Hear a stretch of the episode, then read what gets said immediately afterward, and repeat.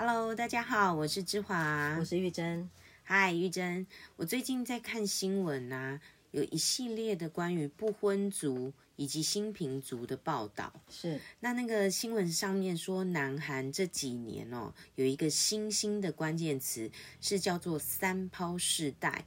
三抛世代，它指的就是要抛弃恋爱、抛弃结婚，还要抛弃生孩子。哎，哇哦，哦，对啊，由于社会这个。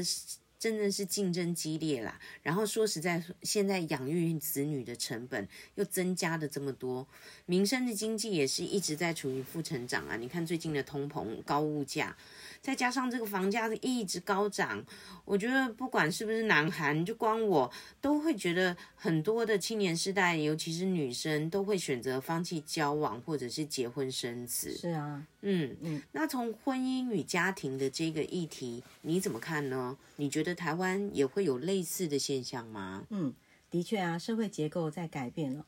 对八年级生来说，要像我们上一代的年轻人一样，追求自己想要的。感觉很像遥不可及哈，因为呢，要先能生存下来，才是我们考量的第一个事情嘛哈。对，所以呢，上一代呃，在过去研究中有发现，台湾社会的特殊处境是以父亲为主的家庭结构。怎么说呢？也就是说，女生未嫁从父，继嫁从夫，死后从子哈。所以男生呢，要背负整个家族，甚至是社会角色的责任跟义务。那当时呢，为了要解决社会劳动力的需求。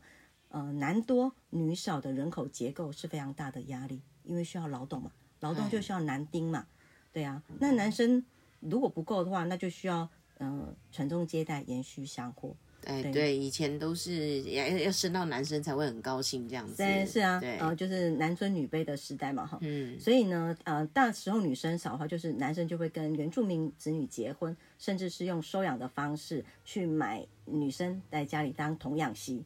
哦，那呃，女方少嘛，所以当男方要娶女方要再婚配的时候呢，可能就是用计价买卖的方式。哦，那这个部分呢，就是但是现在新一代年轻人呢，可能跟以前的婚姻价值观又有很大的不同。嗯，对啊，这样听起来以前的那个价值观，女生还要用备用买卖的感觉就好没价值哦。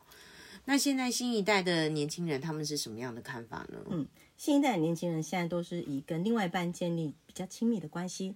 啊，甚至可能是把把另外一半当做是生活上的合作伙伴，所以呢，婚前要考量就不会只是哎你爱我我爱你，可能还有很多会考量到是现在年轻人他们所面临到的压力有哪些，这个也会是他们要不要结婚步入呃婚姻的其中一个很重要的关键。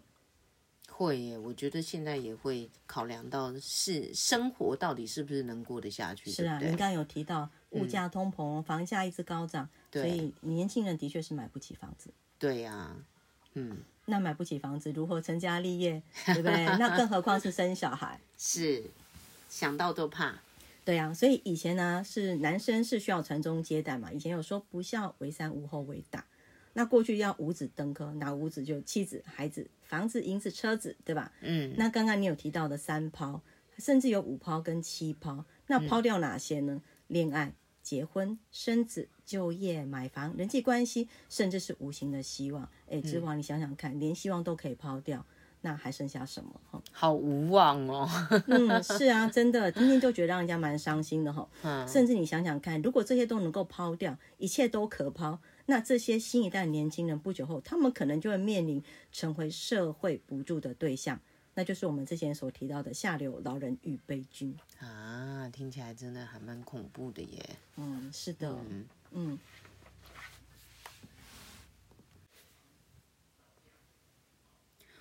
哇，那这样听起来，我觉得如果我还来得及的话，我也不想结婚呢。哦，这么惨？对呀。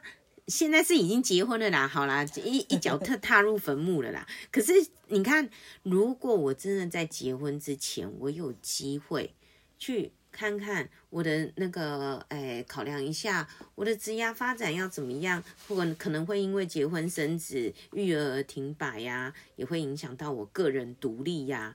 而且结了婚之后，时间不会再是自己的了。我们都是要养小孩，然后成为妈妈之后，我也没有在自己的名字了，我都变成某某妈妈了。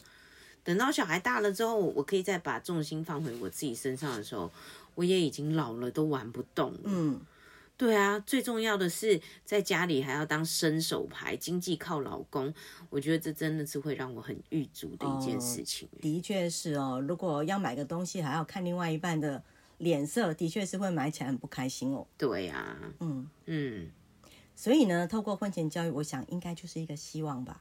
嗯嗯婚前教育这个还蛮新的，这是什么东西呢？呃呃，就是让即将步入婚姻的准新人能够透过活动课程了解伴侣关系中两个人的价值信念，然后去学习婚后可能会面临到的问题啊，以及可能即将迎来的人生会有哪些变化，例如金钱观呐、然后再是，如果呃一结婚就有小孩的话，可能就要开始准备孩子的教育基金。对，蜜月期还没过，就要准备另外一笔教育基金哈。对，然后再是原生家庭的差异性，嗯，还有因为结婚不是两个人的事情嘛，是两个家族的结合。那在嗯长期相处，难免都会有摩擦。那当夫妻冲突的时候，这些冲突可能的来源会是什么？那争吵过后总是要修复嘛，所以这个关系怎么样来修复，这个都是哦可以透过婚前教育，让年轻人可以提早就先知道可能面临到的问题。哎，关系修复真的是很重要的哈。嗯以前我们都是吵完就冷战了这样子。嗯，是啊，是啊，嗯所以呢，有了正确的观念呢，就可以知道怎么沟通，也比较不会让关系因为生活的摩擦就将彼此的爱消磨殆尽。我们都说爱情要呵护嘛，那婚姻也是需要用对方法来经营的啊。嗯，那听起来，其实在，呃结婚之前，其实就必须要多了解一下对方的观念、背景啊、心态、想法，甚至原生家庭的相处模式，才能帮自己解开对婚姻的过度滤镜，是不是？嗯，的确是哦。哎，好，我志华，你刚刚有提到过度滤镜，嗯，那我来问一下你一个，嗯，一个问题哦。好，如果啊，那个越你现在觉得男女有平等吗？男女不太平等吧？不太平等哦。对啊，嗯，那我来问你一个问题哈、嘿，如果男生月收入三万，你会考虑嫁给他吗？不考虑。为何？你收入不是相爱吗？很爱他吗？不是，可是对是很爱啊。结了婚之后要花钱，柴米油盐酱醋茶啊，那不就一个人都不够养了，还要养一个家庭？嗯，的确，如果月入三万块，男生月入三万块，我们可能会有很多面向的考量，可能会选择不嫁他。那啊我再换个角度问你哦，嗯如果女生月入三万块，你会不会娶她？会耶，会 哦。那男女有平等吗？哎，好像真的不平等。那为什么男生月入收三万块不能嫁，女生月入三万块就可以娶呢？嗯，好像以往的经验就是观念啦，都是这样子啊，都是觉得好像男生就是赚比较多，应该要赚比较多。嗯，是的哦，在父权时代，就是男生要扛生计嘛，就是男主外女主内，对吧？嗯，那女生结婚呢，我们都会说嫁个铁饭碗，嫁过去就好了，对吗？嗯那所以女生嫁过去，主要工作是什么？相夫教子，嗯，对，所以她就比较没有呃多赚的呢，可能就变成是她的贴补家用。哦，站在这个立场来看的话，好像也是。是这样哈、所以我们说男女平等，其实还是有一个很长的奋战阶段，是可以有成长空间，可以让男生跟女生呃可以慢慢趋向于男女平等啊。嗯，嗯，这是我们可能无意识当中的框架，还是需要去突破一下。嗯，不过跟呃过去的时代来比，的确现阶段的男女生已经朝这个方向慢慢在前进了。嗯。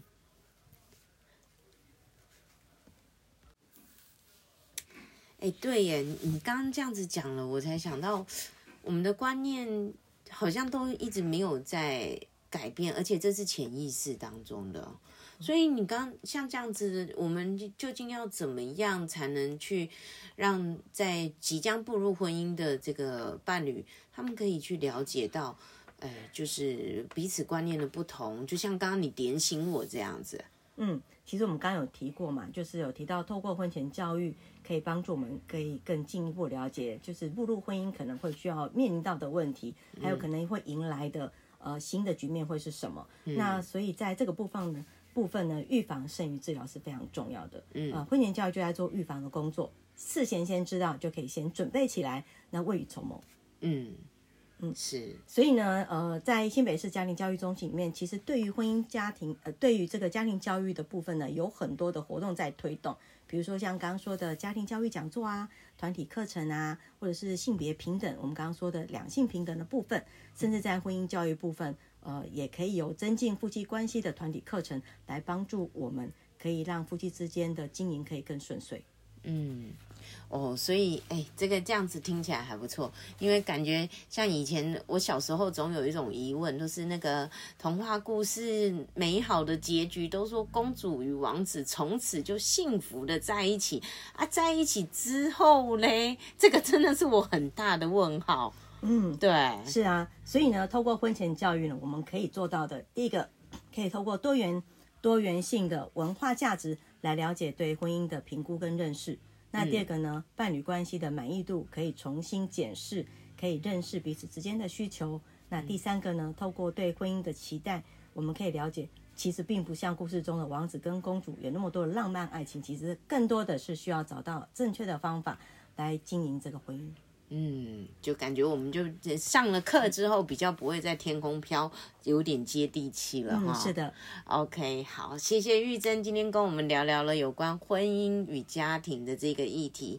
那下次如果有其他的议题，我们再一起大家来聊一聊喽。